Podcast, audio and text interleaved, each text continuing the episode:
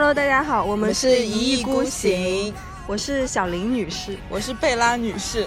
我们两个人现在在公园里面开始录音，然后现在是三月份的呃上海，然后就是天气已经回暖了，特别舒服，然后春风徐徐，然后大家虽然还戴着口罩，但还是抵挡不住那种诱惑，春天。春天来了，我觉得我们可能是全网唯一一家在公园里面给大家录节目的这个电台吧。对啊，然后就是用手机录，也没有录买什么设备、话筒什么的，对，就 就很随意。对，这这其实是我们的第二期节目嘛。我们上一周播出了我们的第一期节目以后，其实得到了大家很多的反馈，对，然后大家都觉得我们的节目特别棒哎。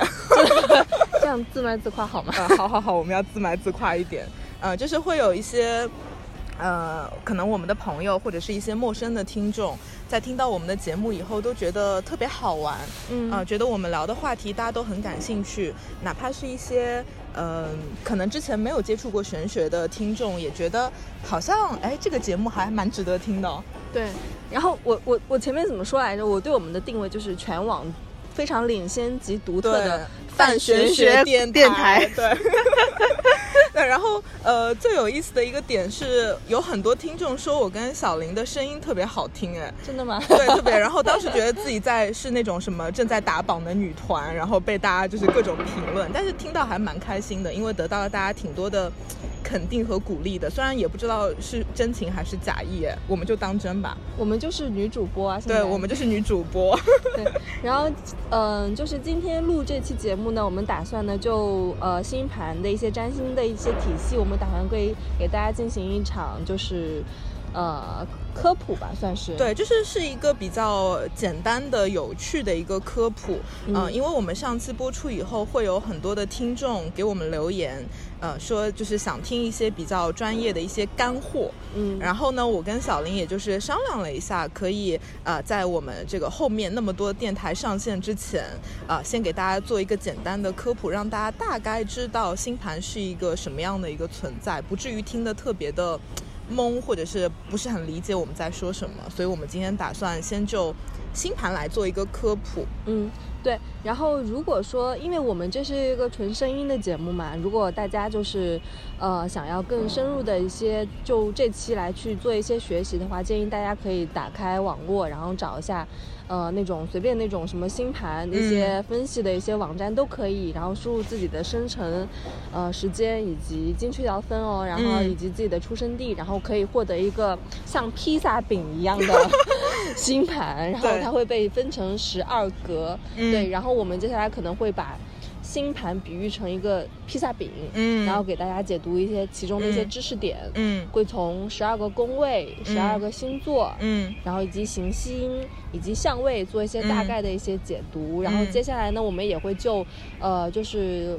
大家口口流传的一些嗯星座谣言来对给大给大家进行一些科普，比如说，呃，再等一下再说好了，我们嗯，先等一下再说好。对，嗯就给大家划一下重点啊，就是我希望我在听我们一意孤行的听众可以，呃，现在做两件事情。第一件事情就是你可以上网输入“星盘”二字啊，你先对这个星盘到底长什么样可以有一个最基本的认知。第二是我希望大家可以。呃，从脑中清空你曾经呃听过的一些关于星盘和星座的一些理论或者是一些知识，或者是你可能是一个科学主义者，希望大家可以暂时的撇掉你的价值观，用一种很开放的心态来接受一个全新的一个占星学的理论。没错，嗯，就是无论你可能是一个非常理性的人，就是觉得对一些玄学就觉得嗯。他们毫无理、毫无理理论依据，嗯。然后觉得他其实是一个或者是剥削也好啊。对。就从这期开始呢，希望如果你在听，然后也希望你现在先放下自己的一些价值观及成见，就是可以先把自己清零，然后先听听看，是，对，嗯。然后、对。然后我们现在就先可以先，我觉得先可以先从十二宫位开始说。可以，可以。嗯就如果大家现在你的面前有一张星盘，无论这张星盘是你自己的还是你网上随便找来的，你可能会看到它的一个大概的一个样子，就是是一张是一个圆盘。嗯，然后呢，它被等分的切成了十二块啊，就好像是一张披萨饼，就小林女士之前讲的，它是一张披萨饼，然后它被切成了十二块十二块披萨。那这个披萨是什么呢？其实大家可以理解成它是你人生的一个领域。比如说，有的披萨饼它掌管的是你的工作，有的有的披萨饼它掌管的是你的感情，有的呢掌管的是你的原生家庭、你的社交啊。那这十二块披萨饼基本上就涵盖了我们人生的方方面面，全部。就是人生要做的十二个功课，能这么理解吗？可以，或者是你把它想象成是你的一个人生舞台，它被切成切分成了一些不同的领域。嗯，好，那以那什么是星座呢？啊，对，就是大家可能平时听到的星座啊，比如说我们见面的时候，我们会各自寒颤嘛。啊，小林你是什么星座？贝拉你是什么星座？嗯，那大家可能会对十二星座有一个。嗯，比较基本的认知啦，啊，比如说我们举个最简单的例子吧，处女座，啊就被黑的很严重。那大家可以去跟着我的思路去想一想，当你呃想到处女座的时候，你会想到什么？你可能会想到这个人是一个很完美主义的人，强迫症，很强迫症的。然后呢，会或者对自己以及对他人的要求都挺高，比较高，对，会比较龟毛。会比较有洁癖，对，嗯，然后就是做事情是更加喜欢条条框框的，按照规则来，对对，所以大家其实听到我们我跟小林刚才描述的一些用的一些词，你会发现我们用的都是一些形容词，嗯，对吧？完美主义的、强迫式的、条条框框的。所以星座大家就可以把它理解成是各种各样的形容词，嗯啊，所以比如说撇开处女座，我们提到别的星座啊，比如说我们提到呃巨蟹座，我们可能就会用一些居家的、呃敏感的、疗愈的、疗愈的，对，其实也是一些形容词，隐形的，对对对。所以其实星座十二星座，你可以把它理解成是十二堆形容词，嗯嗯。那么什么是上升星座？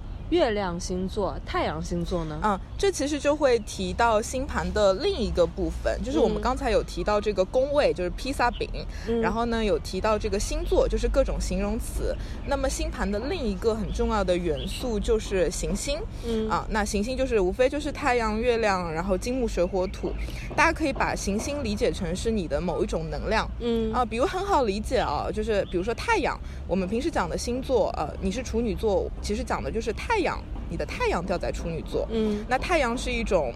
对外的一种能量，嗯，那么月亮是什么？月亮就很好理解，月亮就是一种对内的一种能量，嗯啊，就很好理解。那什么是上升呢？上升星座其实是一个所谓的虚点啦，它不是一个实在的一个行星。嗯，当然这个东西对大家来说可能比较难理解啊。你先不用去管那么多，你可能上网输入你的星盘，输入你的时间，你自然而然就会知道你的太阳在什么星座，月亮在什么星座，上升在什么星座。嗯，就大家可以先理解到这个层面啊。不用去深究太多，因为可能太太过于复杂。那么，我为了让听听众们更好的理解啊，如果听众们在的话，然后然后在吧，然后那我能。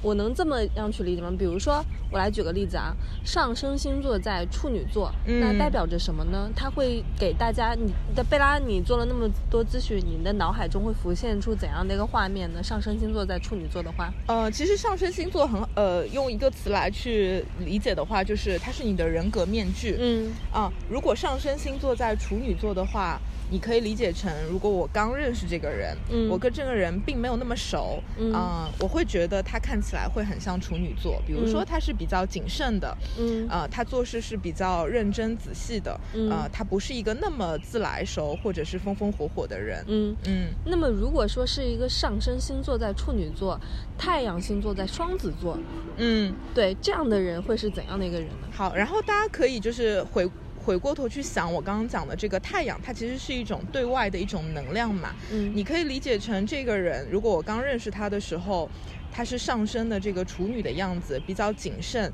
啊，做事比较呃井井有条。但是她的太阳在双子，嗯啊，那就代表说当她呃。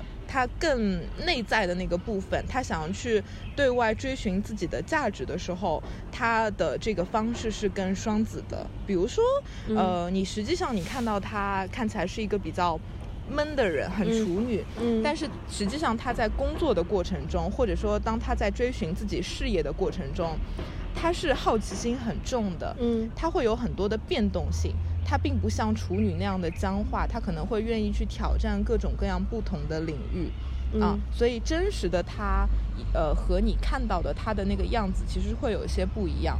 对，那那那那我们再举个例子，就是比如说上升星座是处女座，嗯但是太阳星座它在金牛座，嗯那这个人给你的感觉是不是就会比较的自洽一点，或者是说你感觉就是你一开始认识到他，跟你后来认识的他其实是一样的一个人？嗯，会，因为、嗯。呃，这个处女和金牛，大家如果有一些星座的基本知识的话，你会知道，其实金牛和这个处女，他们的这个形容词是比较接近的、嗯。啊，他们都给人的感觉比较相似，嗯。所以这个人呢，你在刚认识他，以及你认识他一段时间以后，你会觉得他，呃，内外比较统一，嗯呃，就他可能对外给人的感觉是比较踏实的，呃，慢条斯理的。那他实际上他在做事的过程中，他在追寻他事业的过程中，他也是比较谨慎的，比较，啊、慢悠悠的。他不是嗯那种比较烽火的那种类嗯型。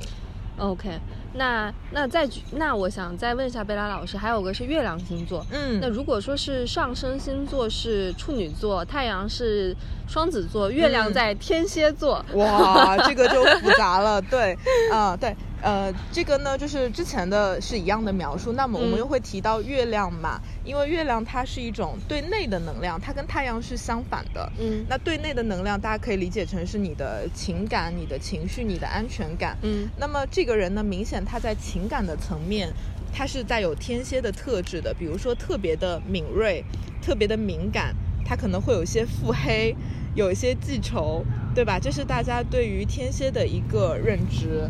嗯啊所以这个人你你就会看到，你可以从三个维度去理解他。嗯一个是上升点，他的人格面具；嗯一个是太阳，就是他在追寻他的事业、工作的过程中的一个方式；一个是月亮，就是他对内的情感的呃情绪层面的一个需求，他就变成了三个维度，你就会嗯一下就觉得这个人立体了。嗯他不是一个单一的，只是一个什么星座，你会发现他在呃他的这个不同的能量，或者是他在呃不同的人生领域里面，他用到的方式是不一样的。那月亮星座的话，那我能不能理解成就是其实，呃，对于感情的话，因为嗯很多的咨询者来找你看的话，会看一些感情，嗯然后感情的话，你更多的是从月亮星座去剖析。会会对吧会，嗯，那如果说是月亮星座是呃天蝎座，嗯那你你你你看到这样的一些咨询者来找你的话，你会嗯对他们有怎样的一些反馈呢？嗯，比如说就是刚刚你小林提到的那个案例嘛，就是上升点在金牛，太阳在双子，月亮在天蝎。就我看到这样的一个星盘配置的时候，我脑中会有一个这个咨询者的画像。嗯。就我可能也不知道他是做什么工作，他是呃长什么样的，我会马上有一个画像出来，我会觉得他看起来是一个把自己打扮得非常周正的一个人，嗯。然后呢，他可能从事着他会从事一些特别有趣的行业，比如说嗯。是一些互联网啊，比如说是一些跟旅行啊、嗯。这些相关的一个行业，嗯。但他实际上他可能在他的感感情生活里面。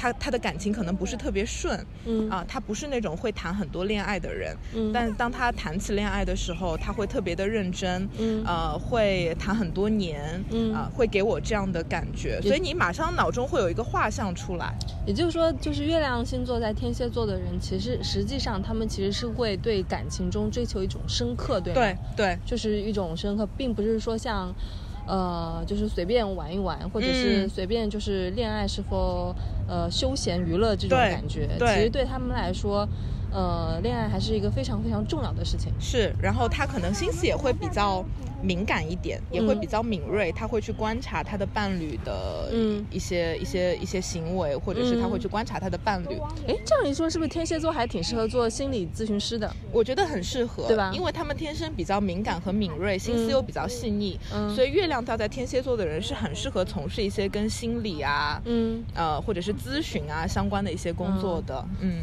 对，嗯，其实他们这种是不是就像是读心者那种 mind reader？我觉得。会有哎、嗯当然就是星盘因为很复杂啦，不能只是说月亮掉在天蝎，它一定适合做，嗯。但是月亮掉在天蝎的人，他确实具有这样的一个天赋和能量，嗯嗯。OK，好，就其实刚给大家举了很多例子啊，就是小林刚刚给大家举了特别多，什么太阳在哪里，月亮在哪里，上升在哪里，大家可能听了还是会有一点嗯不能够了解所有的信息，嗯、因为嗯星盘里的信息太复杂了，我们其实举了那么多例子，是想让呃大家对这个星盘有一个更立体的一个认知啊、它绝对不是大家曾经听到过的要把全世界的人民等分成十二个部分那么简单。嗯它是很多维度的，它是非常立体的。你在每一个维度里面可能都有一个星座啊，所以你是多维度，你每一个维度里都有不同的这个形容词在形容你。所以我们其实是想让大家有一个这样基本的一个概念。对，实际上就是把你的那块披萨饼，就是这个嗯。披萨饼，它不是就是一个整体，它其实可以细分成十二个对，部分，十二个宫位，就是嗯。每个部分其实是很有有很多不一样的一些意思以及大量的信息在里面，并不是说像刚才贝拉说的，就是呃，全世界有六十亿人口，对，六十亿人口把每就是六十亿人口的一些思想啊、行为、嗯。行为模式，把它划分成十二12个块。对，嗯。就是用这么简单的一些归类去做，不是这样子的。对。不，过说到这边，我们其实对于那个星座，从十二宫、十二星座，然后以及大概的一些行星，以及上嗯升、太阳、月亮分别是什么意思，我们大概有一个初步的一个认知吧。对，嗯。那么我们接下来可能会就一些坊间传播范围很广的一些谣言，星座、星盘谣言来嗯。进行一些基本的科普。比比如说，真的就是很多人都会说，呃，有这么一句话，就是说，呃，三十岁以后你就变成了你的上升星座。对比如说我的太阳星座是金牛，然后嗯。我的上升星座是水瓶，瓶，对。嗯然后那是不是就说明我三十岁以后我就变成了水瓶座嘛？因为金牛座跟水瓶座还是非常不一样不一样的。对，嗯首先大家如果我们之前这个十几分钟给大家简单的科普，如果你听懂了的话，呃，你看到这个谣言，你马上就会觉得它是呃没有什么道理的啊、嗯它其实是非常片面的，因为我们有讲过啊，人其实在你不同的维度里面，你都会用不同的方式去运行嘛啊，所以这个绝对不是。既然我们的人生是不能被划分成十二星座的，那么就又何来说我们到了三十岁以后又会变成另一种星座呢？这肯定就是不靠谱的。而且就是刚才如果有仔细听贝拉老师解读的 同学，其实上升星座就等于说是你的人格面具嘛，对不可能说你三十岁以后你就突然变成了你的人格面具，这个其实根本就不符合逻辑。对，就是其实就上升星座这一点，我们可能就是想要，嗯、花一些时间来给大家讲啊，因为可能大家除了太阳星座之外，最关心的就是上升点了啊，所以我们可能想要花一些时间来给大家讲。到底什么是上升星座啊？其实上升星座很简单，就是四个字：人格面具。嗯，嗯，就比如说，就我们前面好像已经举了例子嘛，嗯，对，我们之前有呃，小林刚刚我们在讨论这个星盘的时候，我们有举过很多例子嘛。你的上升点在什么星座，那就代表你的人格面具是什么样的。嗯那么再白话文一点来解释，就是我刚认识你，我对你不熟，我看到你的第一印象，呃，是什么样子的？那它更接近于你上升星座的一个样子。嗯，那为什么贝拉老师，你觉得这个谣言为什么会这么就是出现呢？就是被坊间流传的这么广，关于上升星座这个，嗯，我觉得是因为上升点它是一个人的人格面具嘛，它可能是对外的一个表现形式。嗯但是人其实都是分里外之分的，嗯比如我们经常会说，哎，这个人表里不一，哎，这个人，哎，好像内外还挺统一的。我们可嗯能会用这样的方式去形容一个人。那么上升点会被大家拿出来讲，其实就是因为他跟真实的你可能会有不一样的地方。嗯啊，所以才有可能说哦我会变成上升星座的那个样子啊。在我的这个咨询者里，其实我我会跟他们讲啊，就是上升点，呃，你你有一种可能是你的上升点跟真实的你是非常接近的，那么嗯你可能是一个表里比较统一的人，嗯大家很快的就可以认识到真实的你。但还有很大的一部分人，他们的上升点和他真实的这个样子是不一样的。嗯，所以当我接触他久了以后，或者是他的朋友接触他久了以后，会发现他并不是他看起来的那个样子。嗯，也就是说，我们前面不是举了例子吗？比如说你的上升点是处女座，嗯那么你的太阳星座是金牛座，嗯，然后呃，就说明你还是挺统一的你。内外还是相对来说 比较统一的。对，因为金牛座跟处女座都是属于土象星座，然后他们关于形容词的话，他们形容词也比较接近，嗯，对，都是比较勤勤恳恳，比较踏实，嗯呃，比较会就是按照规则去处事。嗯，对，但是如果说是呃上升星座是处女座，那么嗯你的太阳星座又是嗯。天蝎，嗯或者是双子，嗯，那就真的不太一样了。对对对，就是嗯呃，比比如说我们我们说小林女士吧，可以吗？可以可以可以拿你举例子吗？可以就是小小林女士其实是金牛座，对不对？太阳在金牛，但是她的上升点是在水瓶。所以我刚认识小林女士的时候，我完全觉得她是一个风象星座的女孩子，呃，就是比较比较热情，然后比较自来熟，嗯，好奇心也特别重啊、但是接触久了以后，会发现他其实有挺多这个金牛的一面的。对。对他其实处理很多问题，呃，其实心很实在。对，很实在，对，对，就其实会跟他的上升点是不一样的，对嗯，可能上升点会给人感觉比较飘，会飘一点，然后嗯。会觉得哎，好像呃比较不安分，嗯，嗯。实际上可安分了。对，这个这个小林女士对自己有正确的认知，对，所以就是拿这个来给大家举例啦，就是内外会会有一点这个不一样的一个部分，好，好，那我们接下来要科普的一个点就是说。一个很大的，啊大家都无法去那个忽视的一个点就是水逆，对，嗯，那么贝拉老师，水逆到底是什么呢？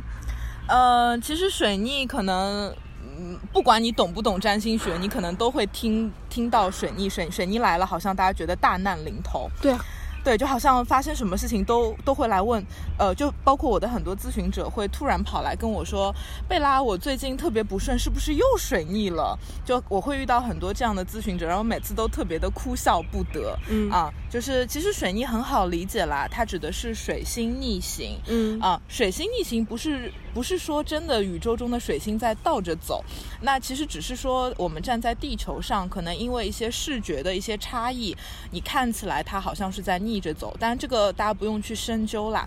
嗯、当然这个水星它就是天体的一个部分，我们可以去想象月亮，那月亮的这个呃运行可能会影响到地球的潮涨潮落。那么水星它作为宇宙的一个部分，它的这个运行的速度的不一样，可能也会对我们的这个世界、我们所生存的环境制造一些影响。那么水逆其实就是这样的一个存在，因为它的这个呃行进的速度会。会会有一些变化，嗯那么他们就会给我身边的这些磁场环境，呃，造成一些影响。而且水星掌管的是交流通讯，对。对然后因为它掌管的是这这一个部分，所以大家的感觉会特别明显。对，就是大家去想象啊，就是你在嗯水逆期间可能会遇到的一些问题，或者是你听到的大家遇到的一些问题啊，比如说什么我的电子产品坏了，然后或者说你特别容易跟人发生口角、吵架，然后呢会出现很多的流言蜚语，还有最经典的就是你的前男朋友、前前女朋友回来找你，对啊，就是突然之间那个这个人好像已经诈尸，然后死了很久了，嗯突然出来诈，尸，对。发来一个问候说最近还好吗？，对我什么我想你了之类的，还醒着吗？对 就这种。对，就是大家经常会听到的夜半夜嗯半是那就是那个夜深人静时刻，突然就是出现这么一个红色的一个小点，对是的，微是的信。朋友圈里面微信弹出来这么一个这这个信息，对对对对，那其实从这个占星学的理论来讲，呃，这个东西倒也不全然是谣言啦，它其实嗯是有这个占星学的一个依据的。因为小林刚刚有提到过，水星掌管的就是跟一些沟通、言语、一些一些这个交流啊、电子产品相关的一些领域、啊，嗯所以呃，在水星逆行的时候，这些东西发生一些紊乱或者是异常是是很正常的一件事情。嗯，嗯。那么嗯，就是呃，既然其实我们其实我们的星盘里有非常多的行星嘛，然后有呃金星、水星，然后包括一些呃其他的一些行星。嗯，那么其实不光光只有水星会逆行，嗯其他的星座也会逆逆行。对。那为什么水星逆行，大家就会造成这么大的恐慌呢？好像美股熔断了一样。对，就是呃，有太多行星会逆行啦，水星啊、金星啊、冥王星、天王星其实都会逆行。但是呢，就是就我的分析啊，我觉得为什么大家老是喜欢拿水星来说事儿呢？是因为水星逆行的频率会比较高，嗯，它基本上一年会逆行三次。每次小一个每月。次差不多一个月左右啊、嗯所以它其实出现的频率会比较高啊、所以大家会拿出来就是津津乐道。那比如说像金星，它要每隔一年半才逆行一次啊、嗯所以就无论是这个商业的推广啦，还是说大家拿一些话题出来炒作，那金星逆行显然没有水星逆行的这个那么好。对，嗯，因为它的频率太低了，频率会比较低，或者是冥王星，它对。七年，对对对，好多年才逆行一次，然后一逆行就是大半年，那你这个嗯。就没什、没什么可说了，对不对？嗯。那么水星逆行，呃，就是其实网上很多的水星逆水逆的一个生存指南啊，嗯。就是其实大家都众众说纷纭，就是一些解决方式也各不相同。那么请问一下贝拉老师，关于水逆的话，呃，肯定还有很多咨询者来问你，那水逆又、嗯又要来了，我、嗯我我又是双子座的一个人，嗯，对，然后我我应该怎么办呢？嗯，就是首先呃，大家可能会想要知道水逆的生存指南到底是什么，嗯，但是我特别想要纠正大家的一个观点是，水逆不一定是一件坏事。嗯啊、就是天体的运动是一件再平常不过的事情，而且它有它自己运行的一个规律。嗯就像这个月亮的影响而引起的潮涨潮落，你不能说它是好，也不能说它是不好。嗯所以呢，水星逆行它本身就是一个很中性的事情。嗯所以我刚刚有提到，嗯，我我说水星逆行的时候，可能会让我们在这些方面会有一些紊乱或者是异常，它其实是一些很中性的词啦。那如果我们从负面的角度去理解，你可能会遇到一些口角或者纷争，那么你就做好一些准备，在水逆期间呢，我尽量与人稍微保持一些距离，嗯呃，尽量的去避免一些口角。或者是多呃关注一下我的电子产品啊，或者是呃少去少出去旅行，因为这些都是跟水星相关的。那么从一个好的方面去解读呢，因为水星它也跟人的沟通交流相关嘛。那如果你曾经跟你的一个朋友或者是你的一个恋人，呃，有一些这个沟通上的不畅，那么在水星逆行的这个宇宙的环境的影响下，可能会让大家能够更好的去面对彼此，然后大家可能真的能够坐下来，好好的把心里话说出来，或者是有一些曾经隐藏着的真相，会通过水星逆行的时候会暴露出来。呃，也就是说我可能就是之前跟一个朋友起了争执，嗯然后我们呢，就是因为面子原因，就是也没有把这个事情给说清楚，也没有好好的去真诚的交流。对但是水逆期间呢，我们就很有可能有这么一个宇宙的天气去影响我们，对让我们把我们的课题解决。对对，解决就是嗯这、这从这方面看，这确实可能是一件好事儿。对，所以它本身就是中性的，看你怎么样去运用它，或者是去理解它、认知它。嗯，那好像我我个人好像水逆对我来说影响不是特别大，嗯因为我可能好像没有太多的一些星座掉在双子双子座对，这其实嗯小林讲到了一个比较关键的一个话题。为什么我们会提到双子座？嗯是因为水星在占星学里它是由双子座所守护的。嗯啊，所以如果你的星盘里，你的太阳在双子，啊、月亮在双子，或者是上升点在双子，这些比较重要的点掉在双子座，显然你会比较容易受到水星逆行的影响。是不是说明他就是呃双子座相关的一些呃所掉落的一些宫位什么的，就是可能会出现一些沟通上面的一些嗯。纷争，嗯。或者是紊乱，嗯。或者是呃平时不太能说的人，这个时候特别嗯能说，或者是怎样的吗？会对每个人的影响是不一样的，他也要嗯依据你本命盘里到底你的水星有没有被强化，你的双子座有没有被强化，他在哪个宫位被强化，嗯呃，所以每个人遇到的课题是不一样的，所以大家不要觉得啊，水逆期间对每个人影响都是相同，其实这是不科学的一个认知。嗯对，每个人都不一样，因为你的星盘不一样，所以你受到的影响也不一样。嗯。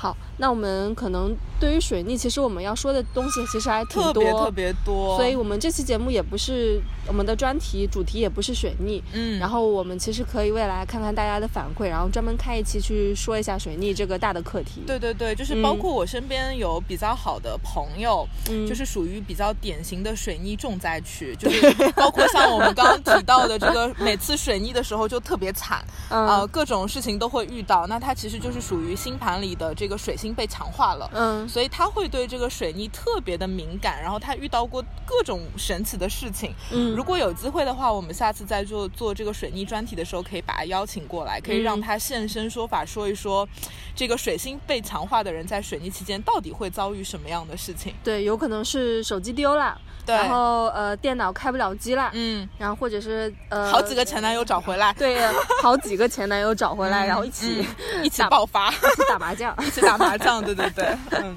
好，那我们下一个问题是，就是贝拉老师，其实那么多人来找你看星盘，然后，嗯，他们有没有跟你说一些什么星座运势这方面？嗯你觉得就是普遍上意义来说，一些公众号写的一些呃星座星座运势，比如说嗯这个月天蝎座什么特别厉害，嗯然后就是各方面都很顺，嗯事业什么嗯感情都特别顺。嗯你觉得这些这些星座运势可信吗？它有参考价值，嗯。但是大家不要全部都相信啊、嗯。你就你就看过算过，就像我们刚才提到的这个水逆的话题，那么水星逆行其实就是一种宇宙的天气，嗯。啊、它可能会对你产生影响，也可能对你不会产生影响，它有太多的这个触发的一个机制，嗯。啊、所以大家可以去参考。如果呃你是一个水星被强化的人，在水逆期间，我会建议你小心为上，嗯。嗯，但是你也不要觉得哇，我的水星被强化了，水逆了，我要那个大难临头了，然后天天在家不出门，我觉得也没有必要。嗯啊、你就是把它作为一个参考，呃，趋利避害吧。我觉得就是大家简单的参考一下就好。嗯嗯，因为星盘本身很复杂，我刚刚有讲过，每个人被强化的行星不一样，被强化的宫位不一样，你就会遇到完全跟他他人不一样的一些问题。嗯呃，所以这些运势是没有办法把每个人的情况给穷尽的，因为每个人都太不一样了。嗯嗯，然后呃，就像我们人类没有办法被区分成十二星座一样，那运势是也没有办法按照十二星座来写的。嗯嗯，所以大家就是参考一下，但不要过分的迷信运势。嗯，好的。那么接下来就是，接下来就想问一下哦，就那么多人来找你去咨询做一些那个就是解解读也好，星盘也好，你大概有一千多个案例。嗯那么哪些问题其实是不太适合跟你提出来的？呃，其实这个这个第一是要取决于每一个不同的占星师啦。嗯呃，因为每个人的他的做这个占星咨询的立场不一样啊。如果你立场不同，当然你的这个禁忌和标准都不同。嗯那么其实我，嗯，一个是站在自己的立场，一个是站在我觉得比较正统的占星学的立场。我希望大家可以站在比较开放的角度来做一个占星咨询。嗯比如举个例子啊，我特别喜欢一类咨询者，啊，请说。他跑来找我的时候，我可能会事先跟他做几分钟、十来分钟的一个沟通。嗯啊，我会问他你有你有什么样的困扰？嗯你为什么要来找我做咨询？嗯你期望从中得到什么？会有一类咨询者，他会跑来跟你说，其实我没有什么特别大的困扰，嗯我就是想了解一下我自己。啊，这个是一个很好的一个对态度。对，我特别喜欢这一类的咨询者。嗯首先，他是很开放的；嗯第二，他对于这个自我认知有需求；嗯第三是他的这个请求其实跟我的占星理论是刚好能合上的，契合是非常契合的。所以嗯我遇到这样的咨询者，我会特别的开心。嗯。啊，因为我就完全可以从我更认同的这个理念出发，去给他做这个咨询。而且你呃这样子沾起心来，就是看、嗯看他的盘，其实嗯可发挥的空间也会更大一点。大一点，对比如，说我作为一个呃有带着一个具体的问题来找你，比如说。贝拉老师，股票什么时候能涨？涨这这个问题 是不是就很不符合时宜？对，就是可能很多人来问，呃，我我最近的财运不好，嗯呃，能不能帮我看？我最近的桃花运不好，能不能帮我看一下？其实可能大部分百分之八十的咨询者，他其实都带着一个具体的问题而来。或者是我未来嗯老公长什么样？啊、对，各种各样的都有啦，各种嗯各样都有。比如说，我跟我将来的伴侣会在什么样的场合碰到？什么样的场合在在一个樱花树下碰呃，到？对，在一个樱花树下碰到，对，呃，这个星盘你能看出来吗？并不能吧。并不能，对，就是或者说我只能给你一个大概的一个描述，但是它不是一定会发生的，嗯啊、它只是一种可能性嘛，嗯嗯，呃，但是我可能会跟咨询者做沟通，就是比如说你在感情上你遇到了一个困扰，嗯那我可能会跟你说，其实这个困扰不是说你只是运气不好，可能跟你本身的这个，比如说你这个人月亮掉在摩羯座，嗯。那么你本身可能情感上面会比较内敛和克制，嗯。那么你这样的人遇到一些情感上的问题，你可能会闷闷不乐，嗯。你可能很难去跟朋友倾诉和沟通，嗯。那么这样的人，你可能更容更难去面对你的感情问题。嗯，所以你现在感情不顺，其实不是说你遇到的那个男生有多么糟糕，嗯。有多么渣，而是你一贯以来你处理感情的方式可能没有那么的好，嗯。啊、你可能需要换一种方式去处理你的感情。对，所以我我会跟他讲，哎，其实我能理解你现在当下遇到了一个很大的困扰，嗯但是让我们暂时的抛掉这个当下的困扰，我们更往下去挖，嗯，我们挖挖一些更深刻的、更本质的一个东西。哎，你说到这个我就很有感触。月亮掉在摩羯座是怎样的一种体体验 我我我，因为我其实也有呃有也有做一些星座的一些了解嘛，就是嗯月亮掉在摩羯座，感觉这个人是不是就是比较的，嗯，喜欢把一些真心话藏在心里面。会，呃，特别是对于感情这方面的课题，他不是特别愿意去跟对方去，呃，沟通，嗯对，不愿意说自己的诉求，嗯或者是说，呃，给自己设非常多的一些门槛，嗯，对，就觉得，呃，呃，其实还是挺顾虑社会上的一个规则，对会吧？会会会，因为我们对摩羯座的认知是比较克制、比较冷静、比较慢热。嗯那么月亮它本身是跟人对内的能量相关，跟你的情绪、安全感相关。嗯，那么显然，你们去做一些，你用这样的方式去理解月亮它在摩羯，你就能感觉到这个人可能情感上会比较慢热，嗯。他不太打得开他自己，嗯。他没有那么容易信任别人。那么放到他的感情里面、亲密关系里面，他可能就呃很难去真正的进入一段关系。嗯。啊、然后或者是当他在亲密关系中遇到问题的时候，他很难很顺畅的表达自己的感情，跟对方进行沟通。就是嗯会衍生出一系列的这个模式来。哎，说到这个，真的是，嗯，好像真的是我们在看书或者是学习占星的时候，或者是你自己在做咨询的时候，就是有一类人特别容易谈恋爱，嗯就特别容易，就是特别顺畅的去表达自己的诉求。嗯，然后呃，可能你看到他就是一一段一段的恋爱，就是开始谈着，对对但是有一些人呢，就是一谈恋爱可能就是谈好几年，然后对又很非常虐恋、很苦对的那种。对，然后或者是很久都不谈恋爱，其实这些跟自己的一些课题其实有很大的关系，对，并不能纯粹的把这些原因归于自己运气不好，是，对，归于是一些外因，或者是没有一些好的，就是老天爷对我不公平，或者是怎样、嗯，没有给我。好的桃花。对，嗯其实这个这个其实我觉得，嗯呃，既然你没有办法去控制外因，不如从内因去找找问题，嗯，对吧？？对，所以就是不用特别的迷信，呃，桃花运啦。就是你可能对于一个月亮掉在摩羯的人来说，哪怕他最近的这个桃花运势不错，嗯，但是因为他本身这个情感上的打开度会比较低，哪怕桃花运很好的时候，嗯，他的恋爱可能也不一定很顺遂。但反过来说，如果你的月亮掉在一个特别开放的星座，比如说双子座，嗯比如说射手座，那这一类人本身在情感上是比较敢想敢做的，也嗯愿意去接触不同不同的人。那么哪怕在他呃桃花运不是那么好的时候，他依旧可以去谈恋爱。嗯呃，所以这个运是呃。没有什么太多的这个参考的一个必要啦，就还是要嗯看你自己本身到底是一个什么样的人。哎，你你如果说是你自己的话，你希望自己月亮掉摩羯 还是都要掉掉双子呢？掉双子吧，对，因为月亮叫摩羯给人感觉就是还是会比较压抑，会有一些压抑，多少嗯。会有些压抑啦。嗯。嗯，但是呃，我们会尽量的用一个中立的嗯。形容词去形容摩羯座，因为嗯。压抑听起来会稍微有一点负面啦。嗯。我可能会用比较冷静、比较理智这样的比较中性的词去形容摩羯座。那双子也不一定是完全是一个很好的星座，嗯。双子也有的时候会很冲动，嗯，呃，会做很多让自己后悔的事情。，对，可能来 来得快，去得也快，它的稳定性很弱，所以每个星座它都有好的呃面相和不好的面相。嗯对，然后就不停的谈恋爱，每次只谈一天。对对对对对，所以就是每个人 你要挺累的你要根据你自己的星盘去选择一个最符合你的这个模式，嗯呃不用去羡慕别人谈很多恋爱，你可能。呃，你的月亮它在摩羯，你更希望的是你的关系是很长久的、很嗯稳定的，那也很好。那也很好，就没有嗯好坏之分。你要找到一个真正让你自己觉得舒服的一个方式去做。嗯嗯嗯、我们说到恋爱这块的话，我们不如就直接举个例子吧，说说故事。对，然后我们可以就是从我们身边的一个共同朋友开始说。嗯，然后他呢，他的星盘挺典型的，非常。典型啊，就是因为可能每个人很多人来找我做咨询，都会很关心一个话题，就是。我桃花运到底怎么样？我命里有桃花吗？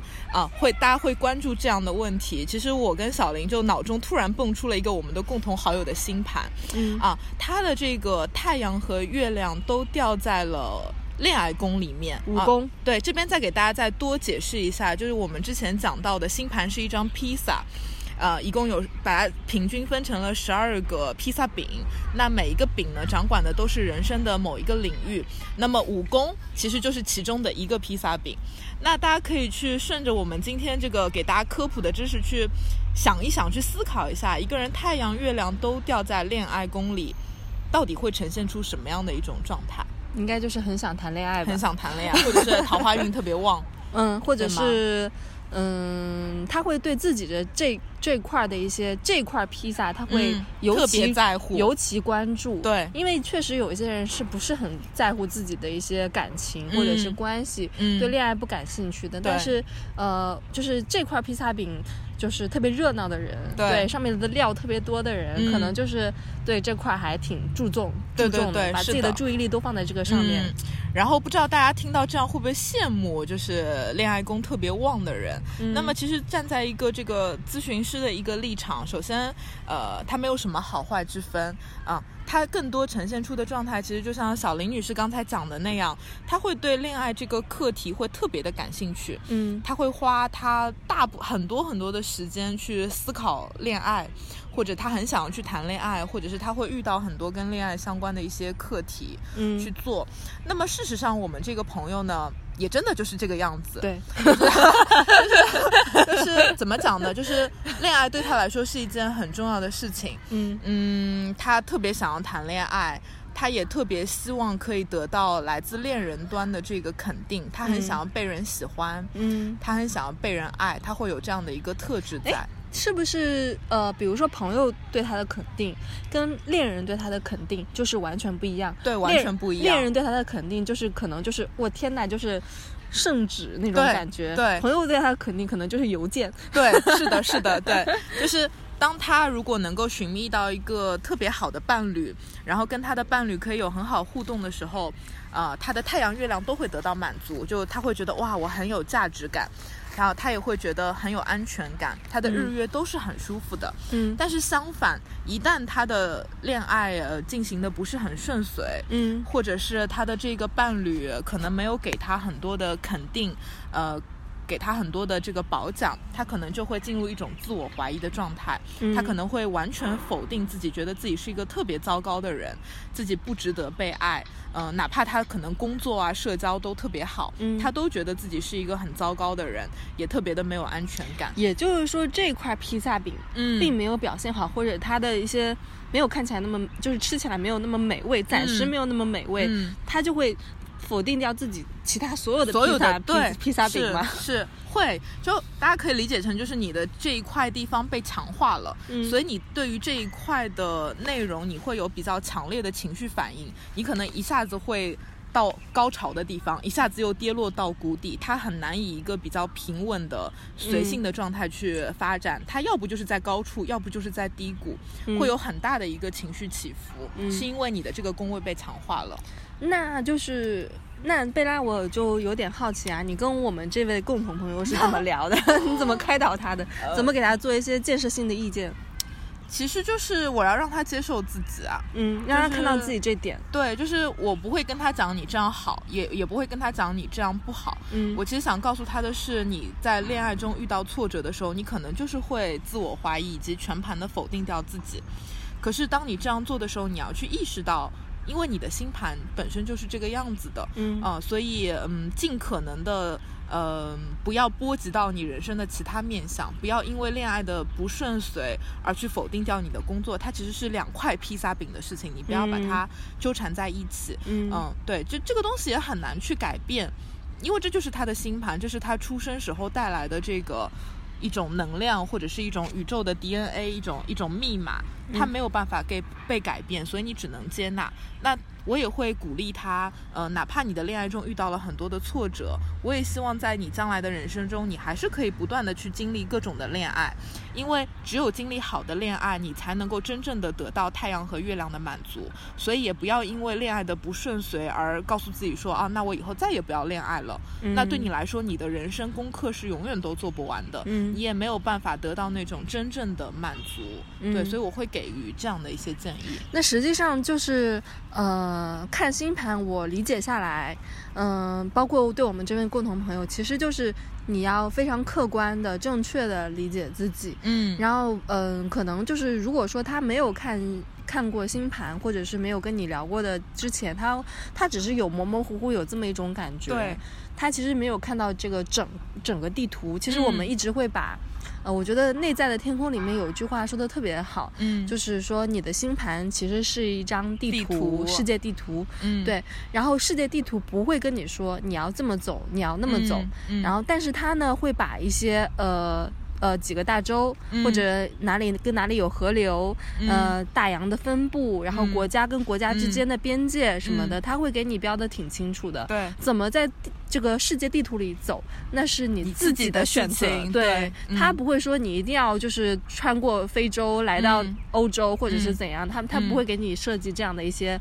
路线。对怎么走是完全是你自己的选择。，对，就是包括我们我们再讲回刚才的那一位朋友，嗯、就是他其实遇到的，他在找我做咨询的时候遇到的困扰是，呃，他觉得他自己对恋爱那么的重视，那么的上心，然后就可以告诉大家，他是一位男生。嗯那么其实对于很多男生来说，他会有一种。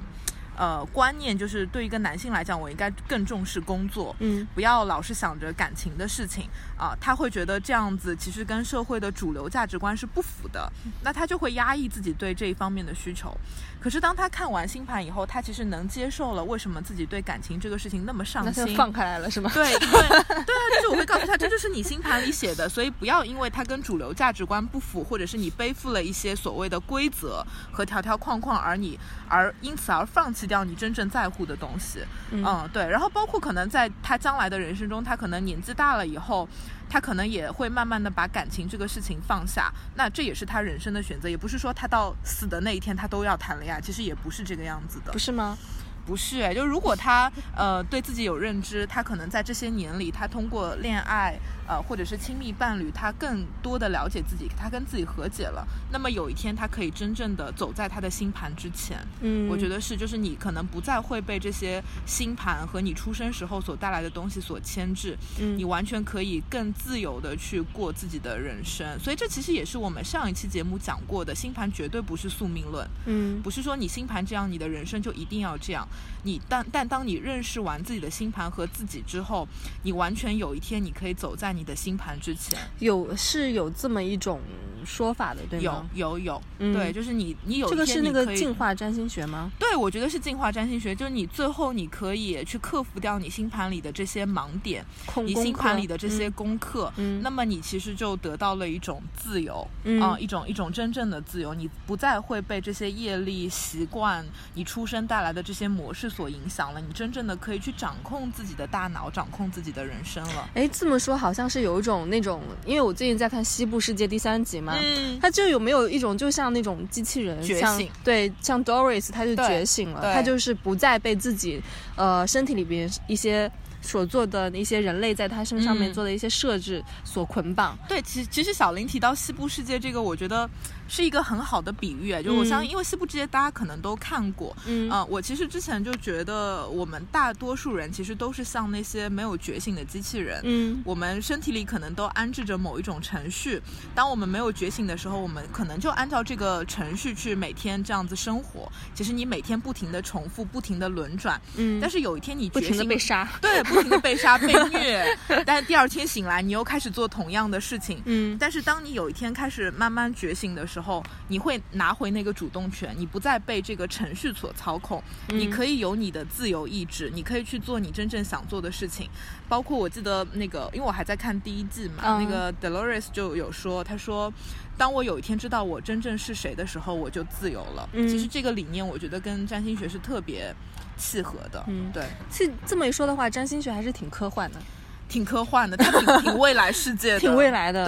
对，诶，因为我看到第三季嘛，第三季 Doris 已经杀入了真正的人类世界了，已经嗯开始那个进行他的复仇计划了。嗯，嗯，不过这个就是是后话了，我们是后话了，对对对，但我突然刚刚就突然想到，就是嗯。其实西部世界里面关于机器人的觉醒，就是跟呃，刚刚贝拉说的进化占星学这块的一些，呃，知识点是有非常非常高的一些重合度的。嗯，对，就是希望大家可以通过这样的工具去，也不能说要完全觉醒成一个怎么样的人啦，而是慢慢的不要受到这些这个你星盘里本身功课的影响，而可以真正的获得一定程度的自由吧。嗯嗯。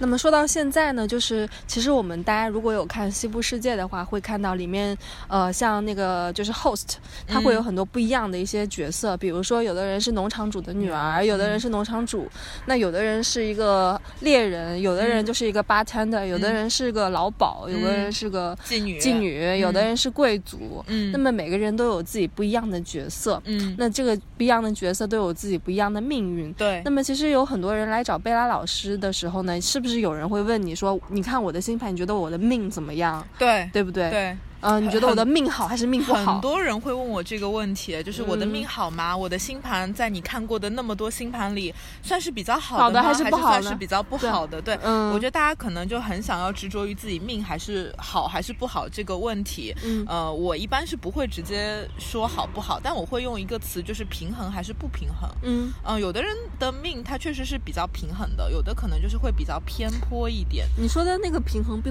不平衡，是不是就是披萨饼每一宫位里面撒？的料一样不一样，就举的，嗯，对，小林举的例子特别好。有的人呢，可能这个十二块披萨饼里每个每块饼里都有肉，嗯，有的人呢，就是呃一半的披萨饼都是白面皮，其他的全肉都堆在一块儿。那其实翻译过来，这个白话文就是说，有的人他比较平衡，他会顾及到自己生活的方方面面，嗯，工作、感情、事业、呃家庭，他可能都会顾及到，嗯。那有的人呢，他对很多东西毫不在乎，嗯，比如说我。们刚刚举的这个，我们这个共同朋友的这个案例，嗯，他的行星都堆在一些跟恋爱啊、婚姻相关的一些宫位里面，那他可能就会对这个东西特别上心，嗯，他对于事业之类的可能就没有那么上心，嗯，但是到底哪个好，或者是哪个不好，嗯，我觉得不能那么直接的去下一个判断吧。那个平衡的人，他可能会顾及到生活的方方面面，但他挺累的，是是？对，或者说他可能最后会，他只是一个普通人，他会是一个知足常乐的人，嗯。因为人的精力就这么一份嘛，你把它分开来以后，每一份都只能分到一点点。但如果一个人把他所有的精力、火力都集中在一个领域，他可能会在那个领域做出特别大的成就，他会变成这个方面的一个，比如说我们看到那些。艺术家、科学家，可是他可能在别的方面，他的家庭、他的婚姻里面，他是选择忽视，就会忽视。嗯，那他可能最后他是一个很成功的科学家，但是他可能孤独终老了。嗯，或者是他跟他的父母、朋友关系都不是很好。嗯，那么哪一种命更好？我觉得我没有办法下判断。对，只能说是你个人的选择。你也可以完全一意孤行的去，对，就是往你星盘的这个有天赋的地方走。但是，你有。你也可以就是往后退一步，希望自己的人生是比较呃知足常乐的，是比较平衡的，这是你自己的一个选择。所以其实没有好或者坏，包括我们讲回西部世界。没有人说一个猎人的人生一定要比一个农场主的人生要好。嗯，每个人都有他自己的不同的人生剧本，每个人都有他不同的这个技能值、技能点。那么你的技能点在哪里，你就去过怎么样的人生。对，所以他没有什么好坏之分。你是一个猎人，那你就。勇敢的去打猎，去捕猎。你是一个妓女，那就好好接客。对，你就好好营业。对，你就好好营业营业。所以它没有什么好坏之分啊。所以希望大家也不要太执着于说我命好还是不好这样的问题。你问我，我是不会回答你的，所以就不要问我这样的问题了。嗯，好。那么其实说到现在也已经啊五十多分钟了，一个小时了。对，嗯。然后我们这期其实就是关于星盘的一些知识点做的一些小科普啦。嗯。然后其实未来呃有一些更大的一些课题，比如说像水逆，嗯，比如说相位，对，比如说宫位中的一些延展，比如说进化占星学，嗯，比如说南交北交，嗯，然后一些呃大的一些星座的知识，我们就会都会在未来的节目中一一呈现。对。那么我先来预告一下下一期节目好了，下一期我们。会讲八字，我们真的很全能哎，果然是泛学玄玄学电台啊！对，我们就就是那种中中中西结合，对对，中西结合，就给大家预告一下好了，就是我们下一期节目，我们可能会做一个八字的科普，嗯啊，其实会跟这一次会比较类似，我们会从一个比较宏观的角度去给大家画一幅画像，嗯，让你们大概知道八字是一个什么样的东西，然后可能大家会有一些呃概念嘛，啊，八字里有五行，我到。到底缺什么？那我是不是缺什么就要补什么？嗯对吧？我我该怎么补啊、或者是类似的一些疑问，我们可能会在下一期的节目中给大家做一些科普和解答。好，那我们这期就先这样，大家再见，大家拜拜，拜拜。